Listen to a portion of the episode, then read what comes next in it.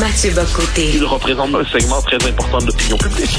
Richard Martineau. Tu vis sur quelle planète? La rencontre. Je regarde ça et là, je me dis, mais c'est de la comédie. C'est hallucinant. La rencontre. Bocoté. Martineau. Alors, si vous avez euh, au début de la vingtaine, comme euh, notre euh, notre réalisateur aujourd'hui, Rémi, là, qui a 21 ans, bouchez vos oreilles, bouchez vos oreilles parce que Mathieu va prononcer le mot en C, Constitution. Salut Mathieu. Ah, c'est un- c'est un des plus beaux mots qui soit. En fait, comme j'aime dire, plus beau que la plus belle des femmes, il y a une crise constitutionnelle. C'est-à-dire, c'est- ce moment qui arrive de temps en temps dans l'histoire du Canada où il est possible de redéfinir fondamentalement les rapports de pouvoir dans la fédération, où il est possible à tout le moins de poser la question de notre survie comme peuple. Et ce qui me frappe à ça, c'est qu'effectivement, ceux qui ont 20 ans n'ont aucun souvenir, sinon par leur livre d'histoire, mais dans la mesure où leurs livres d'histoire leur en ont parlé, de la, on pourrait dire de la séquence politique de 1960-2000, qui- où le Canada était en crise constitutionnelle permanente, où il y a eu, il y avait des négociations pour savoir quelle constitution on allait adopter pour le pays, où il y a eu un choc constitutionnel, il y a eu deux référendums sur l'indépendance du Québec. Toute cette mémoire-là est aujourd'hui un peu engloutie. Mais la mémoire engloutie n'est pas une mémoire pour de bons disparus.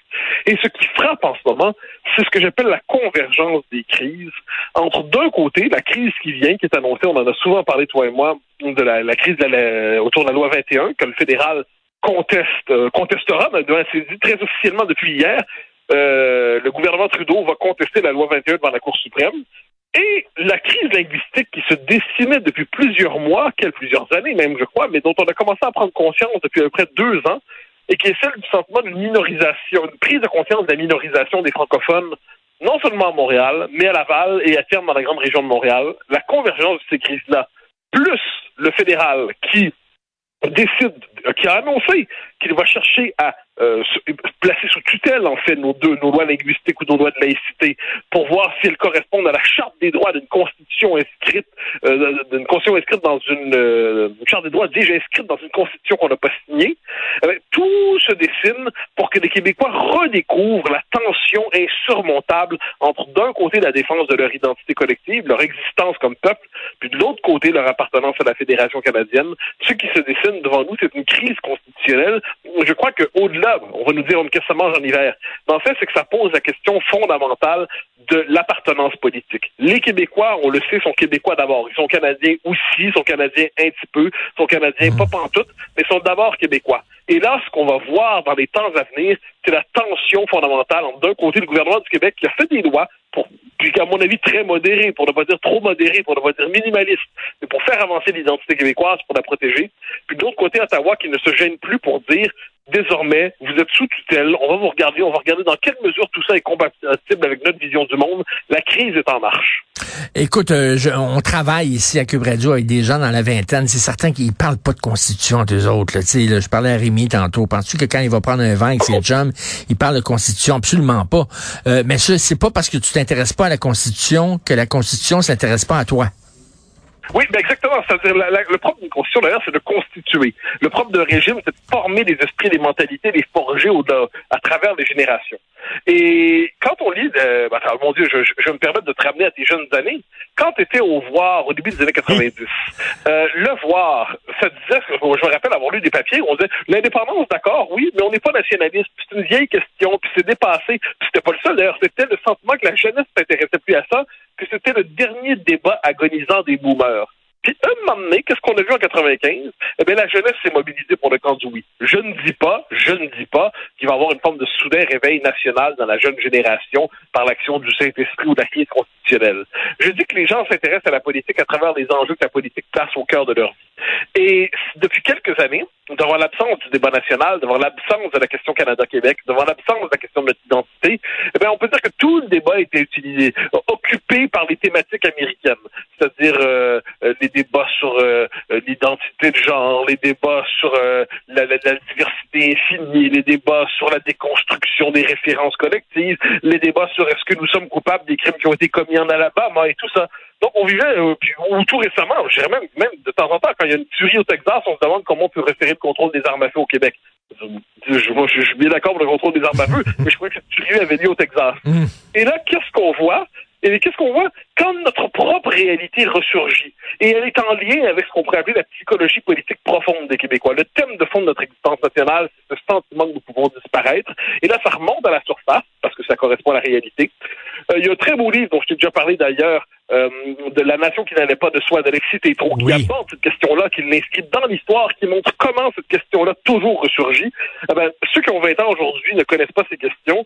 Je fais le pari qu'ils les connaîtront. Ils vont peut-être pas les connaître comme elles m'ont passionné moi quand j'avais cet âge-là. Ils vont peut-être pas les, les, passionner comme autrefois ça passionnait les gens qui Morin, mais... Camille Lorrain et René Lévesque, mais ils vont être interpellés par ça et on verra à ce moment-là comment ils tranchent sur cette question existentielle. François Legault n'a pas 20 ans et pourtant la Constitution lui pensait que pouf, on n'avait plus besoin de débat constitutionnel. J'espère que là, il va tirer les conclusions. Là, les experts lui disent, là, lui disent, vous, vous devez avoir tous les, les tous les pouvoirs en immigration, même l'immigration temporaire. Vous devez appliquer la loi 101 au cégep, etc.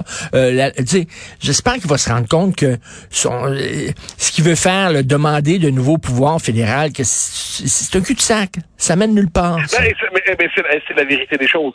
Je me demande en ce moment Pardon, moi je ne crois pas que François Legault soit un rusé. Au sens où je pense pas que tout ça est un plan, comme certains essaient d'imaginer.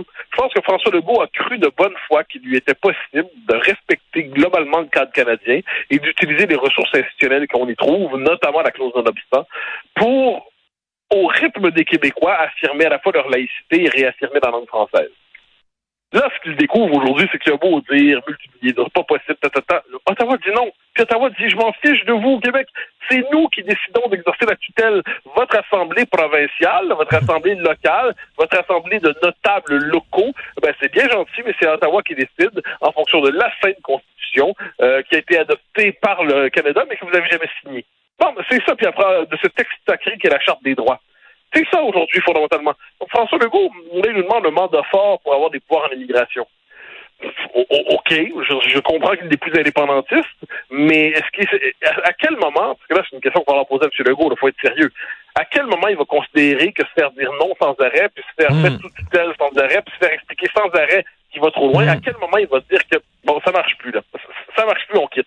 Euh, il va falloir se poser la question. Mais il dirige une coalition bancale où on trouve tout à la fois des euh, Sonia Lebel, qui est d'un euh, c'est une ultra-fédéraliste, et de l'autre côté, Simon Jeanin Barrette, qui on peut supposer, je n'en ai aucune certitude, mais qui en est arrivé à la conclusion que le Québec devrait se gouverner par lui-même.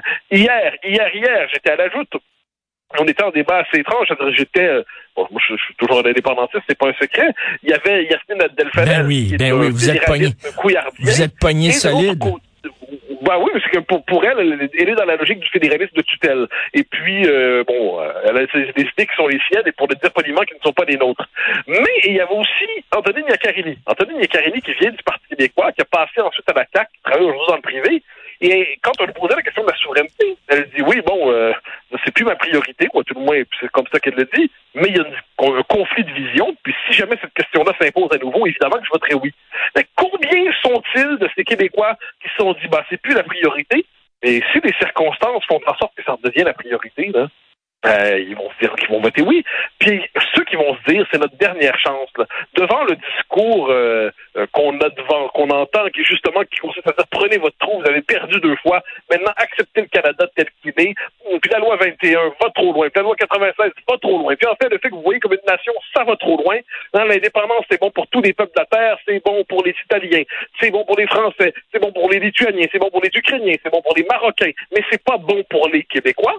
Eh bien là, à j'ai l'impression qu'il y a plusieurs personnes qui vont se dire, ben, c'est peut-être le moment, finalement, le, troisième rendez-vous avec l'histoire sera le bon, parce qu'on sait qu'après ça, il n'y en aura pas de dernier. Il n'y en, aura pas, il y en aura pas un autre. Puis quelquefois, il arrive que les peuples agissent par la nécessité. Il se peut que les circonstances nous poussent à trancher, alors qu'on a tout fait pour reporter cette échéance ça me semble, ça me semble un scénario, j'en suis pas certain, hmm. mais ça me semble un scénario possible, peut-être même probable. Tout à fait. Et euh, écoute, tu es à Paris où on trouve les meilleurs croissants au monde, mais attends une minute, je vais t'envoyer un croissant par FedEx là, qui vient ici de la brioche dorée sur l'avenue Green. OK, je vais te l'envoyer, je vais aller l'acheter. Il est peut-être pas aussi bon euh, que les croissants à Paris, mais tu vois, il va goûter fantastique. Ouais. Achète-en plusieurs pour financer, pour, pour soutenir cette boutique, ce, cette, cette, boulangerie qui tient tête justement aux Rhodésiens du West Island qui considèrent que parler français est une forme d'agression à leur endroit. OK, je t'envoie ça par FedEx. Salut Mathieu, merci. Bye bye. Salut.